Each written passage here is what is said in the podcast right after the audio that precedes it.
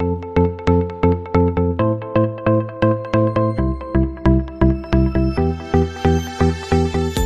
大家好。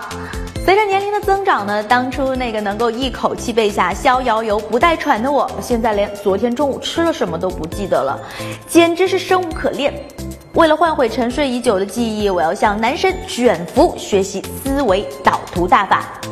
思维导图实际上是一种辅助我们思考的工具，它是以一个中心，通常呢是一个单字或者是一个主题为起点，再从这个主题出发，画出相关联的思想、言论和概念，就像是一个心脏和它周边的血管，因而呢也被称作是心智图。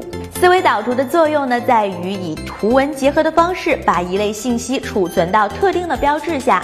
这个标志有可能是一个字母、一个谐音单词，甚至是你想象出来的图像。当我们把一些很复杂的信息和这些标志建立起链接的时候，就容易记多了。看过神下的小伙伴们一定对 Sherlock 那酷炫开挂的 Mind Palace 印象深刻。这哪是人类大脑啊，这分明是一台高速旋转、跳跃我不停歇的 CPU。它的记忆殿堂就是一个立体化的思维导图。那虽然我们没有卷福的大脑，但是我们可以请 App 来帮忙呀。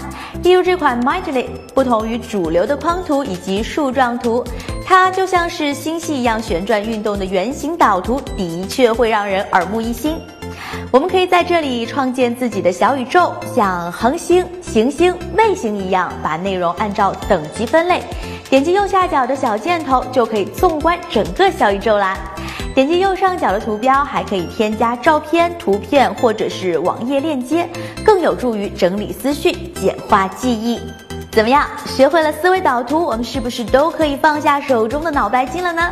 还有什么提高效率、帮助记忆的好方法？欢迎大家留言分享，拜拜。